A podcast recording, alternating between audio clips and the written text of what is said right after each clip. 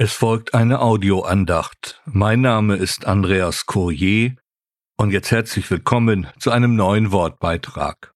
Das Thema der Andacht lautet Unser Platz ist woanders. Unser Platz ist woanders. Ein Faktencheck. Dazu lese ich aus dem 17. Kapitel des Johannesevangeliums die Verse 14 bis 17 und den Vers 20. Ich habe ihnen dein Wort gegeben und die Welt hat sie gehasst, weil sie nicht von der Welt sind, wie ich nicht von der Welt bin. Ich bitte nicht, dass du sie aus der Welt wegnehmest, sondern dass du sie bewahrest vor dem Bösen. Sie sind nicht von der Welt, wie ich nicht von der Welt bin. Heilige sie durch die Wahrheit, dein Wort ist Wahrheit. Aber nicht für diese allein bitte ich, sondern auch für die, die durch ihr Wort an mich glauben.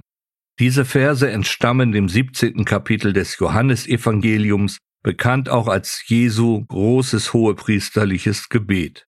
Der Herr Jesus bittet kurz vor seiner Gefangennahme für seine Jünger beziehungsweise für seine Nachfolger. Und in diesem Gebet werden einige Fakten deutlich, denen wir uns auch heute noch stellen müssen. Stellen wir uns also dem Faktencheck der Bibel. Vers 14, Fakt 1. Wir haben Gottes Wort und wenn wir es als Richtschnur für unser Leben halten, versuchen danach zu leben, gestaltet sich unser Leben ganz anders. Wir leben nicht nach den Maßstäben einer von Gott abgewandten Welt. Darum werden wir als gläubige Christen in sehr vielen Bereichen auf Abstand gehen, beziehungsweise auch deutlich unsere Meinung äußern. Das gefällt den meisten Menschen gar nicht, denn durch uns wird ihnen vor Augen geführt, dass in ihrem Leben einiges schief läuft. Also, wenn uns die Welt liebt, läuft in unserem Glaubensleben etwas falsch. Und auf der anderen Seite werden wir auch gewarnt, ein Freund dieser Welt zu sein. Das Wort Gottes spricht im Jakobusbrief Kapitel 4 Vers 4 eine deutliche Sprache. Ihr Ehebrecherinnen, Wisst ihr nicht, dass die Freundschaft der Welt Feindschaft gegen Gott ist? Wer nun irgendein Freund der Welt sein will, erweist sich als Feind Gottes. Vers 15, Fakt 2. Keine Leidbewahrung. Unsere Sichtweise ist gefragt. Wenn wir Bewahrung erleben, ist es Gnade. Aber wir werden krank, kommen in die eine oder andere Not, das gehört nun einmal zu unserem Glaubensleben dazu. Zum einen leben wir in einer von Gott abgewandten Welt, schon von daher werden wir viel Ungerechtigkeit ertragen müssen. Und zum anderen sind wir noch normale Menschen, wir werden alt und auch krank. Wenn aber der Herr Jesus deutlich sagt, dass er keinen Platz zum Schlafen hat, warum soll es uns dann besser gehen? Und wenn die Vögel unter dem Himmel versorgt werden, warum auch nicht wir? Wenn wir durch die Fürbitte Jesu hier im Johannesevangelium es wieder neu lernen, wo unser Platz ist, werden wir alles, aber auch alles aus Gottes Hand nehmen und so in der Gegenwart unseres Herrn Jesus Christus Gottes reichen Trost und Hilfe erfahren. Vers 16, Fakt 3. Wir sind nicht mehr von dieser Welt, genauso wie unser Herr Jesus Christus. Denn unser Bürgertum ist in den Himmeln, von woher wir auch den Herrn Jesus Christus als Heiland erwarten. Der Philipperbrief, Kapitel 3, Vers 20. Hier bringt es der Apostel Paulus auf den Punkt. Wir sind nun Bürger des Himmels und dementsprechend ist auch unsere Erwartungshaltung ausgerichtet. Wir erwarten nichts von dieser Welt, aber alles von unserem Herrn Jesus Christus.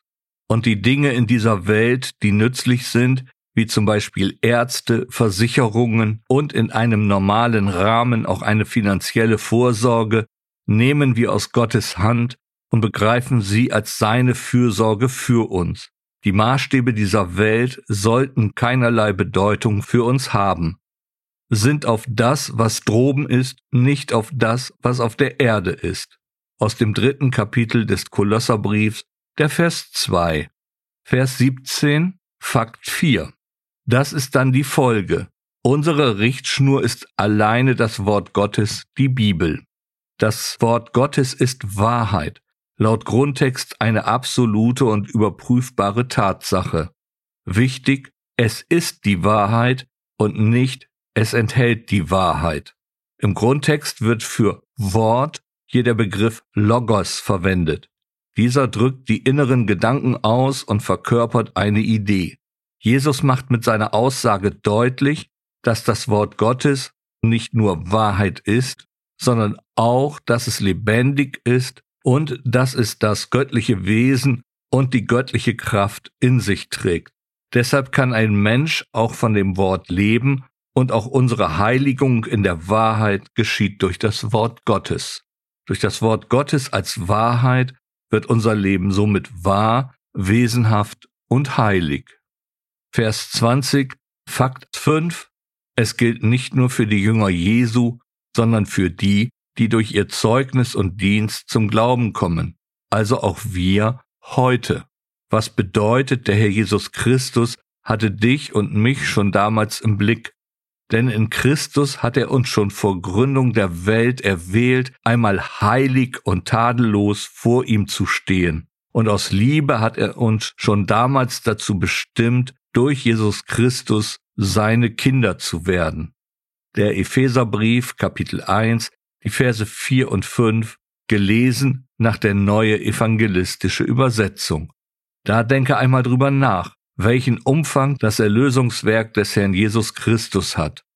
Und so hoffe ich, dass dir dieser Faktencheck hilft, noch einmal deinen Platz in dieser Welt zu bestimmen. Amen.